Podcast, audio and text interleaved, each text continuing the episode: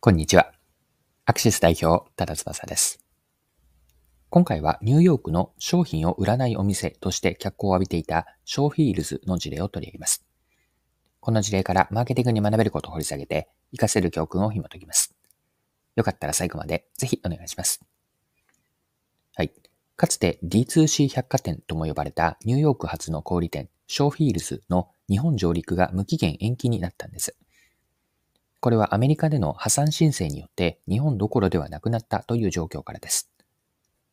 ショーフィールズは自らを世界一面白面白いお店と称し、新興ブランドの商品を展示販売するビジネスを運用していました。商品を売らないお店と位置づけて、商品体験型、商品をいかに体験するかと、こんな小売でのビジネスモデルを展開していたんです。新規性が注目を集め、日本の大手総合商社である総実の出資を受けて、日本上陸が計画されていました。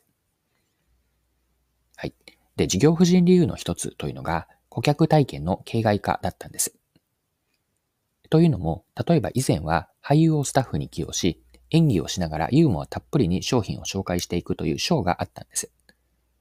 来店客はショーを見る中で自然と商品のことを知ったり、まあ、理解し楽しかったというその体験がそのまま商品に対する好意的な印象になるという効果も生まれていたんです。しかし、ショーは廃止されてしまって、スタッフからの物語性のある商品説明もなくなりました。気になった商品があれば、オンラインで調べてくださいと、まあ、そう言わんばかりのタブレット端末頼りの接客で、店内の特徴的な施設も単なる飾り物になってしまったんです。で、その象徴がですね、店内に設置されていた滑り台ですね。でかつてはショーヒルズのこのニューヨークにある1号店は店内に設置された大きな滑り台が名物だったんです。ショーの参加者というのは最初に一人ずつ滑り台で開花に降りてきてアメリアメリア・ショーフィールズという司会役の女性宅を巡りながら彼女の家に使える様々な案内人から商品を紹介されると。こんな物語のような設定が施された世界に飛び込むことが出発点となっていたんです。ところが、ショーの廃止後というのは、滑り台はスタッフからのただ、滑ってみますか？と進め進められるだけの存在になってしまったと。来店客とスタッフとのコミュニケーションが減ってしまえば、接客によってわかる来店客の反応などの訂正データも得られません。本来は出店企業とか出店するブランドに共有されるはずだった顧客情報の提供なんですが、これも機能しなくなるわけなんですね。よってブランドにとってもショーフィールズにわざわざ高い出店料を支払ってテナントになる価値は見出せないことでしょう。で、このショーフィールズの話から考えさせられるのは、商品を売らないお店の存在意義についてなんです。お店で商品を売っていないからこそ、通常の店舗よりさらに顧客体験の多様さであったり、そのクオリティ、いかにワウという驚きを与えられるかが大事なんです。商品を直接売らない分、わざわざそのお店に足を運びたくなる楽しさとか、そこでしか得られないワクワク感を生み出し続けるかが本来の価値だったわけです。ショーフィールズのような売らないお店では、お客さんが単に商品を購入するのではなくて、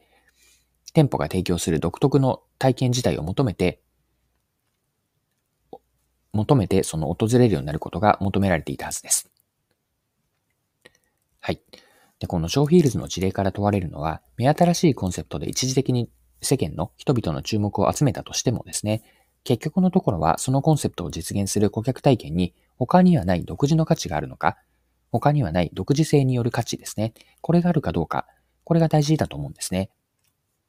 提供する価値に強みと言えるほどの競争優位があって、持続可能にしていくことの重要性を学べる事例なんです。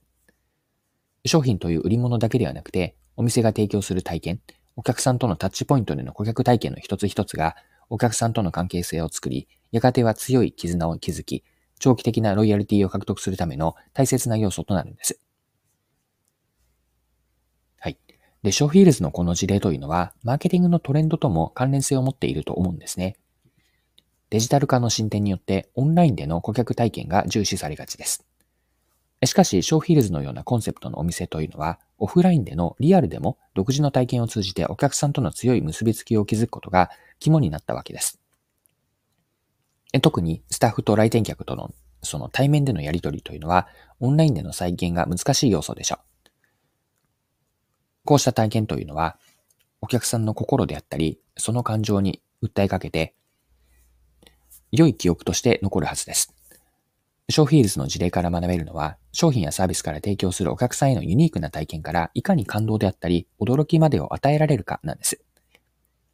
これらは競争が激しくなる市場において、ブランドを作っていくための鍵となるでしょう。また、体験の提供というのは一過性のものにせずに、継続的に進化し続ける必要があるわけです。このように消費ヒールズからの教訓というのは、現代のマーケティングが直面する課題とチャンスを浮き彫りにし、私たちに示唆を与えてくれます。はい、そろそろクロージングです。今回はニューヨークの商品を売らないお店であった、うんと、消費ヒールズですね。消費ヒールズの事例を取り上げて学べることを見てきました。最後にポイントを振り返ってまとめておきましょう。3つポイントを絞るんですが、1つ目は顧客体験の独自性。これを視点に見ていただいたときに、目新しいコンセプトであっても実現する顧客体験に独自の価値があってこそなんです。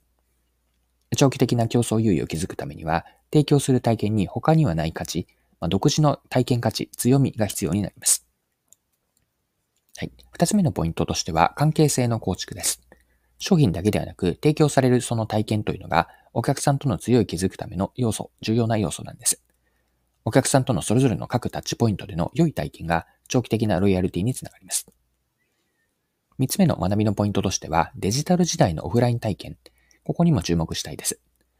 ネットでのオンライン顧客体験が重視される昨今だからこそ、リアルでのオフラインでの対面での独自体験、ここが大事になるのかなと。スタッフとお客さんとのやりとりから感動が起こせるか、驚きであったり、まあ、感動ですよね。まあ、そこでしか得られない体験価値を提供できれば、ブランドの個性を際立たせられるでしょう。はい、今回は以上です。最後までお付き合いいただきありがとうございました。それでは今日も素敵な一日にしていきましょう。